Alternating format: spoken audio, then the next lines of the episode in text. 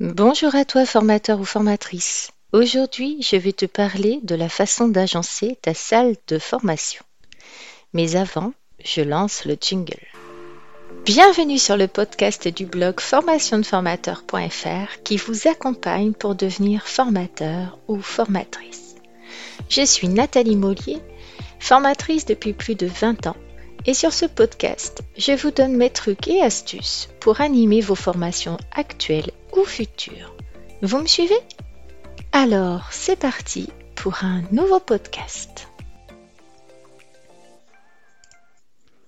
La salle de formation, comme tu le sais, est un lieu extrêmement important pour le formateur, car c'est là en fait que tu vas pouvoir animer, discuter et échanger avec tes stagiaires, travailler en groupe ou en sous-groupe, mettre en place des jeux de rôle et j'en passe. Dans l'idéal, tu auras la possibilité de moduler cet espace à ton gré pour qu'il convienne au mieux à tes besoins. Car l'organisation de l'espace dans ta salle est une composante qui va influer de façon très importante sur le processus d'apprentissage et sur la participation ou non, bien sûr, de ton groupe. Dans la réalité, en fait, bah, tu vas devoir composer avec un certain nombre de problèmes qui peuvent émerger suivant les endroits où tu vas te situer, où tu vas former. Alors bien sûr, il y a les salles dont tu as toujours l'habitude, donc tu sais comment elles sont, tu connais leurs défauts, etc. Mais moi, en tant que formatrice, bien, j'ai beaucoup bougé vraiment partout, dans des endroits très très variés, que ce soit euh, des organismes de formation, des entreprises, des sites industriels, euh, des amphithéâtres, euh, des grandes salles, des petites salles, des grandes écoles, des voilà.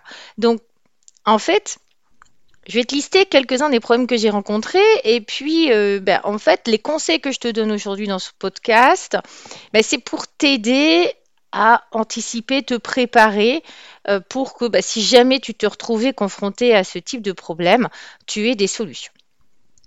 Alors, les petits problèmes que tu peux rencontrer, par exemple, c'est que la taille de la salle, bah, elle soit tout simplement plus grande ou alors plus petite que ce que tu avais prévu ou ce que tu avais demandé. Ça peut être aussi le mobilier euh, qui est euh, trop lourd, trop petit. Euh, tu as des tables alors que tu avais demandé pas de table. Tu as en fait l'inverse, tu pas de table alors que tu en avais demandé. Le mobilier du coup peut-être difficile à déplacer, voire impossible à bouger parce qu'il peut être aussi bah, vissé dans le sol. ça m'est arrivé dans des écoles où en fait les tables étaient vissées dans le sol et les chaises étaient en fait des bancs euh, également vissé dans le sol. Donc là, c'est très compliqué euh, si tu veux modifier effectivement l'agencement de ta salle. Le mobilier peut être obsolète aussi, euh, les chaises inconfortables et j'en passe, voire à moitié détruites, ce qui peut arriver suivant les endroits. Oui, je sais que ça peut te surprendre, mais voilà, peut-être que tu as beaucoup de pratiques ou peu.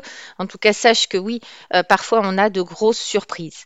Après, ça peut être la configuration de la salle euh, qui est euh, surprenante parce que tu peux avoir des poteaux en plein milieu de l'espace. Donc, ce qui peut poser des problèmes de visibilité pour certains de tes apprenants, ce qui peut poser un problème aussi par rapport à l'emplacement de ton vidéoprojecteur. Tu peux également, bien sûr, du coup, avoir la surface de projection qui est la même que celle sur laquelle tu écris. Donc, euh, c'est par exemple le tableau blanc qui sert de surface de projection. Donc, tu dois jongler entre bah, écrire ou euh, projeter. Ça peut être aussi l'impossibilité pour toi de circuler euh, autour des stagiaires ou à eux de bouger. Hein. Je t'ai parlé des fameux bancs vissés. Donc, pour les jeux de groupe, les jeux de rôle, etc., les mises en situation, ça peut être compliqué. Alors j'ai aussi vécu un truc dingue, c'est la baie vitrée dans une superbe salle de réunion, baie vitrée magnifique qui donne sur la piscine et forcément sur euh, les personnes qui se baignent en maillot de bain. Euh, je te raconte pas comment c'était compliqué euh, de garder les yeux de mes apprenants sur euh, le PowerPoint et ce qu'on était en train de faire et de dire plutôt que d'être en train de regarder, pour pas dire mater, ce qui se passait dans la piscine. Donc, tu comprends, enfin, c'était l'été bien sûr, en plein hiver, je pense que ça ne poserait pas le même souci.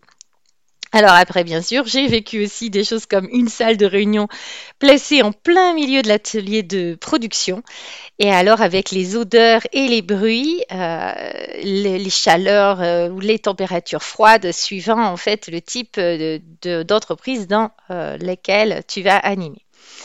Alors bref, euh, parce que je pourrais comme ça continuer à te citer euh, énormément de choses que j'ai vécues, mais grosso modo, être un bon formateur, bah, c'est aussi savoir anticiper, se préparer et puis s'ajuster lorsque c'est nécessaire. Alors c'est pas toujours drôle, hein, je te l'avoue, comme je t'ai dit, euh, il y a des fois, j'ai pas forcément trouvé l'astuce. J'aurais bien aimé avoir quelqu'un qui me conseille en amont et d'avoir quelques trucs et astuces pour y arriver. Donc, c'est la raison pour laquelle je fais ce podcast pardon, pour toi.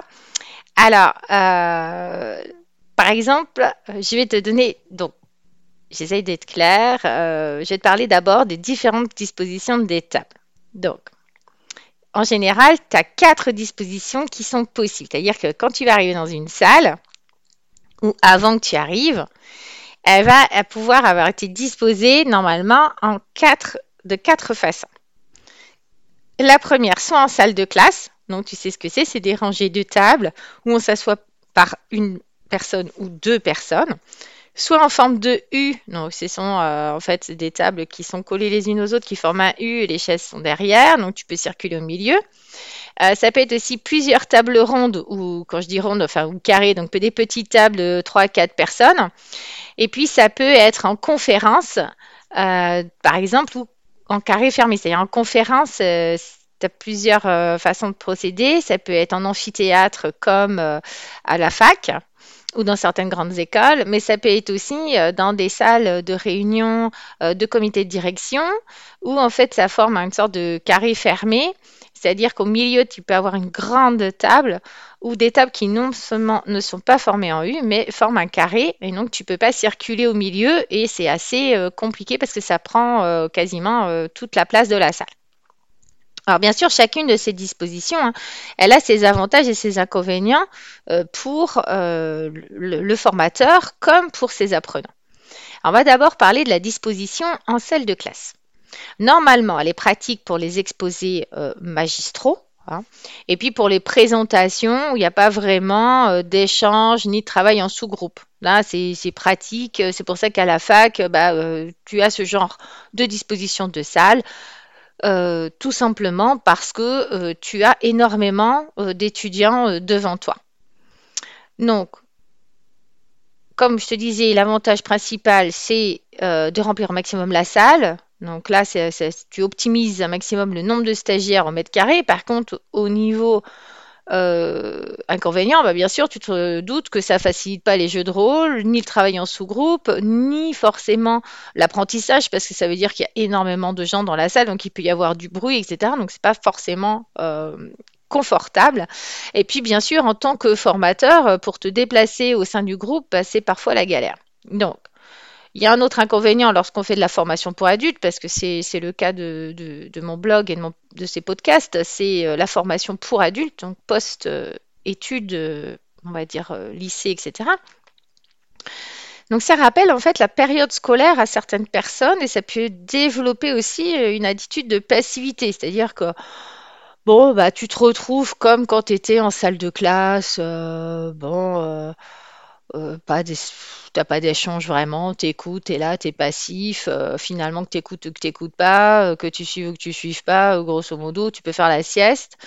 On voit à l'Assemblée nationale, par exemple, ceux qui n'hésitent pas à s'endormir. Alors, peut-être qu'ils sont vraiment fatigués ou peut-être que tout simplement ils s'ennuient euh, comme c'est pas possible. Donc, euh, ça favorise aussi, bien sûr, les bavardages et les chuchotages euh, des apprenants ou des stagiaires qui sont placés, bien sûr, au fond de la salle parce qu'ils pensent qu'on ne les voit pas. Donc ça, ça peut être aussi un souci à gérer, plus de papotage et puis travailler sur donc la concentration et la motivation de tes apprenants. Deuxième type de configuration, la salle en forme de U. Donc ça, elle est pratique parce qu'elle permet en fait au formateur euh, de se déplacer dans l'espace et donc euh, de se concentrer également sur le groupe et puis de ne pas rester assis euh, les bras croisés devant les stagiaires.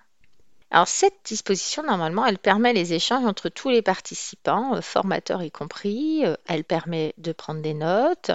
Elle pose une barrière un peu entre les gens. Donc certains vont être rassurés d'avoir la table devant soi. D'autres vont être un peu gênés par la promiscuité avec le voisin de droite ou le voisin de gauche. Mais c'est la disposition qui va convenir, je dirais, à la majorité des formations intellectuelles et pas forcément techniques. Euh, donc elle est donc à rechercher et à privilégier. Et si au contraire, tu ne peux pas, euh, parce que tu as beaucoup de gens ou tu as pas mal de jeux en sous-groupe à faire et que la salle est petite, tu peux essayer euh, de faire enlever aussi les tables et pourquoi pas d'animer euh, simplement avec les gens qui sont disposés en cercle avec leurs chaises. Donc ça demande de prendre des notes sur leurs genoux. Mais si tu as fait des supports pertinents qui vont leur permettre de revenir ensuite sur le cours ou sur la formation, ou alors de prendre des notes directement pendant la formation, ce sera certainement plus simple. Alors, troisième chose que tu peux rencontrer, c'est la disposition de la salle en petite table ronde ou petite euh, table euh, en carré en fait. Hein. Bon, alors ça c'est une disposition idéale pour les travaux en petits groupes, pour pouvoir euh, mettre les gens par trois, par quatre. Elle va faciliter effectivement les échanges entre les participants, car tout le monde voit tout le monde et se trouve un peu sur un pied d'égalité parce qu'il n'y a pas ceux qui sont au fond de la salle, ceux qui sont près du formateur, etc. Par contre, il peut être difficile pour toi formateur de te déplacer, hein, sauf à ce que la salle forcément soit très grande. Et puis d'autre part, forcément, s'il y a plusieurs tables, malheureusement certains stagiaires euh, peuvent euh, se tourner le dos et te tourner le dos également. Donc si tu as une surface de projection ou euh, que tu écris au tableau, ils ne peuvent pas forcément tout voir. Non, cette disposition, elle va favoriser surtout le travail des apprenants, je dirais, entre eux. Hein, et elle met le formateur plus à distance, c'est-à-dire que c'est vraiment un mode de fonctionnement où tu n'es pas euh, au cœur de l'action.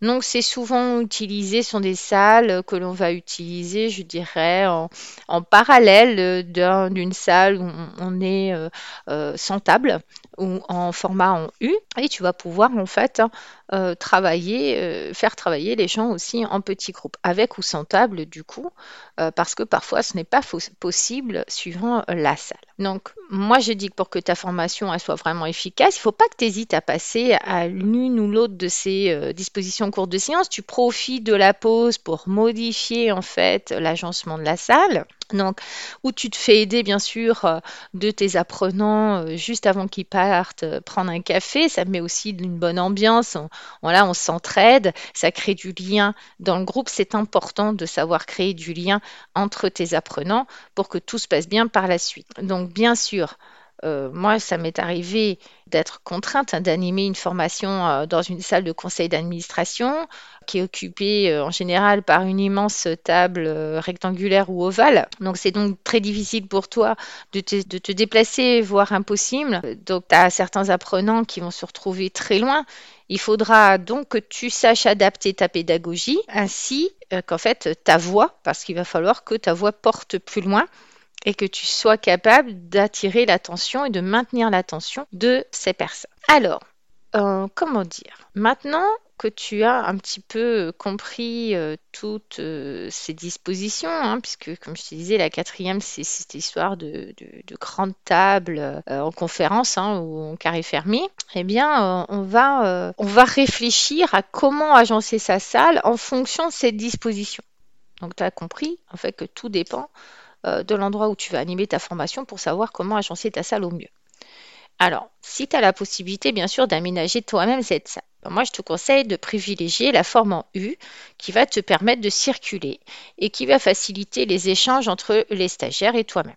De même, tu peux prévoir une surface de projection suffisamment grande pour que tout le monde dans la salle puisse voir par exemple ton PowerPoint, tes slides ou ta vidéo. Moi, je te conseille si possible forcément d'utiliser un vidéoprojecteur accroché au plafond. Maintenant, de plus en plus de salles sont équipées comme ça. Avec la problématique, c'est que du coup, c'est pas toi qui euh, choisis la surface de projection, mais ça t'évite en fait de devoir passer sans arrêt euh, devant le vidéoprojecteur ou de la lampe, et puis éventuellement te prendre accessoirement les pieds dans les fils, ce qui peut malheureusement arriver, ou avoir un stagiaire qui fasse tomber le vidéoprojecteur parce qu'il se prend les pieds dedans.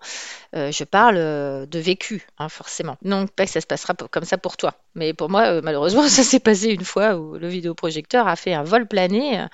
bon, ça s'est bien passé à la fin, il, il fonctionnait quand même, mais ça a été un moment assez désagréable pour tout le monde et un peu stressant.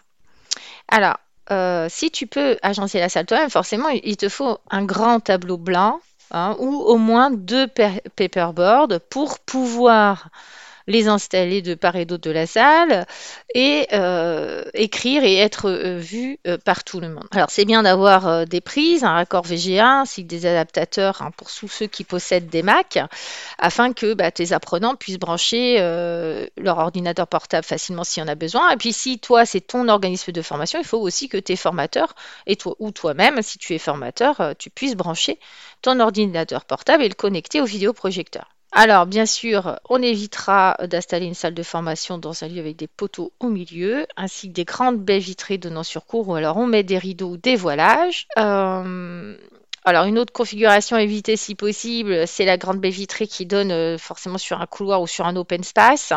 Donc, s'il y a des, euh, stores ou des rideaux, pense bah, à les tirer, à les mettre en place avant l'arrivée des stagiaires parce que tout ça, ce sont des sources de distraction qui vont perturber forcément la bonne animation de ta formation. Surtout lorsque tu interviens dans l'entreprise de tes apprenants, où là, euh, moi j'ai vu le cas dans une salle de formation toute vitrée où tu avais des collègues qui venaient faire coucou euh, comme ça, euh, ou dire ouais viens, viens, viens, viens, j'ai un problème. bon, et du coup, ton, tu te doutes bien que ton stagiaire n'est pas du tout concentré sur ce que tu dis, sur ce que tu fais, mais il est plus concentré sur ce qu'il entend, ce qu'il voit à travers cette vitre. Alors enfin, sache que tout, hein, dans ta salle de formation a son importance. Donc si c'est toi qui construis ou qui installe cette salle de formation, eh bien, pense à choisir des tables robustes, mais aussi peut-être pliantes que tu puisses enlever, des chaises confortables. Euh, et puis aussi, il faut que la salle ait euh, des qualités acoustiques importantes. Donc pense à cette histoire d'éclairage, de rideaux, etc.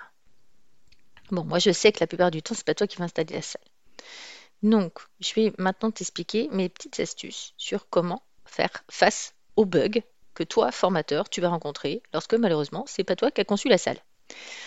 Donc, la toute première chose à faire, c'est toujours, c'est de vérifier en fait, de toujours vérifier auprès de l'organisme ou de l'entreprise dans laquelle tu vas animer tes formations que le type de salle est adapté à ton mode d'intervention et au nombre de stagiaires que tu vas avoir. Donc, il faut quand même que tu saches que comme les gens ne sont pas formateurs, ils n'ont absolument pas conscience des contraintes que la salle peut t'imposer. Hein. Je veux dire, eux qui ont un poteau dans le milieu, ils s'en foutent. Que les gens soient poussés contre les murs, ils s'en fichent. Euh, moi, je me rappelle être intervenue dans un organisme de formation hein, euh, qui, à la dernière minute, s'est aperçu qu'ils avaient un groupe en trop. Euh, donc, en fait, ils m'ont confiné dans la salle informatique. Donc chaque stagiaire s'est retrouvé face à un ordinateur. Alors là, pour une formation de formateur, je peux te dire que c'était un petit peu compliqué. Hein, Ce n'était pas du tout pratique pour l'animation, ni pour les jeux de rôle, ni pour les échanges. Donc j'ai quand même demandé l'autorisation à l'organisme de déplacer quelques-uns des ordinateurs afin de dégager de l'espace. Et puis euh, de se cantonner à une petite partie de la pièce en reculant des tables. Et en fait, finalement, j'ai animé euh, avec uniquement des chaises. Donc les gens positionnés en cercle, en demi-cercle euh, avec moi, assis. Euh, on était assis parce que du coup j'étais un peu contrainte, je n'avais pas une grande mobilité moi, mais heureusement que j'avais que cinq stagiaires. On imagine si j'en avais eu plus, ça aurait été compliqué quand même. Alors souvent, j'interviens dans des salles dans lesquelles le tableau blanc sert aussi de surface de projection pour le vidéoprojecteur, très pratique. Donc ça peut s'avérer en fait assez problématique si tu n'as pas de paperboard en plus pour noter ou si tu n'as pas la place d'installer un paperboard. Donc moi je vais te donner quand même deux petites astuces que j'utilise. Alors la première, alors si c'est possible de projeter sur le mur blanc à droite ou à gauche de ce tableau, fais-le, franchement. La seconde, c'est euh, de savoir utiliser, alors si tu as un clavier AZERTY, c'est la touche N de ton clavier pour suspendre la projection quand tu dois utiliser le tableau pour noter en fait tes informations. ou des éléments que tu veux noter, sache que euh, ça t'évite d'avoir à éteindre le vidéoprojecteur, mais par contre, ça squeeze la lampe. Donc ça veut dire que tu n'es pas ébloui, euh, ça projette plus sur toi. Donc c'est assez génial. Euh, donc par contre, la chose à laquelle il faut absolument penser du coup après, c'est qu'il faut que tu effaces ton tableau avant de rappuyer sur la touche de ton ordi. Donc la touche ça peut être aussi B pour black, N pour noir. Et puis, euh, tu peux aussi avoir une projection blanche. Euh, donc, euh, voilà, suivant le langage de ton ordinateur, tu vas tester ça. Moi, je te dis tester, c'est assez facile. Soit c'est N, soit c'est B, de toute façon. Et tu rappuies sur la même touche et ça débloque la situation. Donc, c'est vrai que c'est ta mallette aussi de formateur qui va te sauver donc, je t'en parle dans un autre euh, podcast, mais euh, c'est ton kit un peu de survie que tu vas avoir avec toi pour pouvoir t'adapter. Euh, donc, comme ça, tu subiras plus les feutres secs, l'absence de recharge pour le tableau papier, enfin, l'inexistence, par exemple, d'une rallonge ou d'une multiprise pour brancher ton ordinateur. Combien de fois je suis arrivée, il y avait, juste, juste une prise? Ah ben c'est bien, mais moi j'ai le vidéo à brancher et mon ordi. Euh, la, batterie de mon ordi ne me permet pas de tenir 7 euh, heures euh, d'affilée sans le recharger. Donc c'est un peu, c'était un peu compliqué. Donc tu verras, je t'en parlerai que c'est important de compter sur toi-même avant tout. Alors c'est bien aussi d'informer avant l'endroit où tu vas animer pour dire oui, j'ai besoin de post-it, est-ce que vous en aurez? Vous êtes sûr qu'ils ils en ont avec eux. c'est pas le jour J qu'il faut leur dire ah bah tiens j'ai besoin de post-it parce que là ils vont te regarder en disant bah oui mais on n'en a pas. Pourquoi vous n'êtes pas venu avec les vôtres? Hein. euh, c'est pas la taille des post-it ou le poids euh, qui t'empêche de venir avec. Donc je ferai euh, un petit podcast sur la mallette du formateur pour que ça t'aide en complément en fait de ce petit podcast sur l'agencement des salles. j'espère que j'ai pu t'aider, que ça a pu t'éclairer et puis bien sûr si toi tu as d'autres astuces, tu as des choses que tu as envie de partager, bah, n'hésite pas à m'en faire part dans tes commentaires. Je serai ravie d'échanger avec toi là-dessus. Puis ça pourra toujours servir aussi aux autres euh, personnes qui euh, écoutent ces podcasts ou qui euh, lisent les articles du blog. À très vite. Merci de m'avoir écouté. En complément de ce podcast, j'ai écrit un article détaillé sur ce sujet que je vous invite à lire sur mon blog formationdeformateur.fr. Encore merci pour votre attention. Je vous dis à bientôt pour un prochain podcast du blog formationdeformateur.fr. En attendant, n'hésitez pas à vous rendre sur le blog pour consulter les derniers articles et pourquoi pas vous abonner pour ne rien rater. Et si vous avez aimé ce podcast, vous pouvez me laisser un avis et une note. À très vite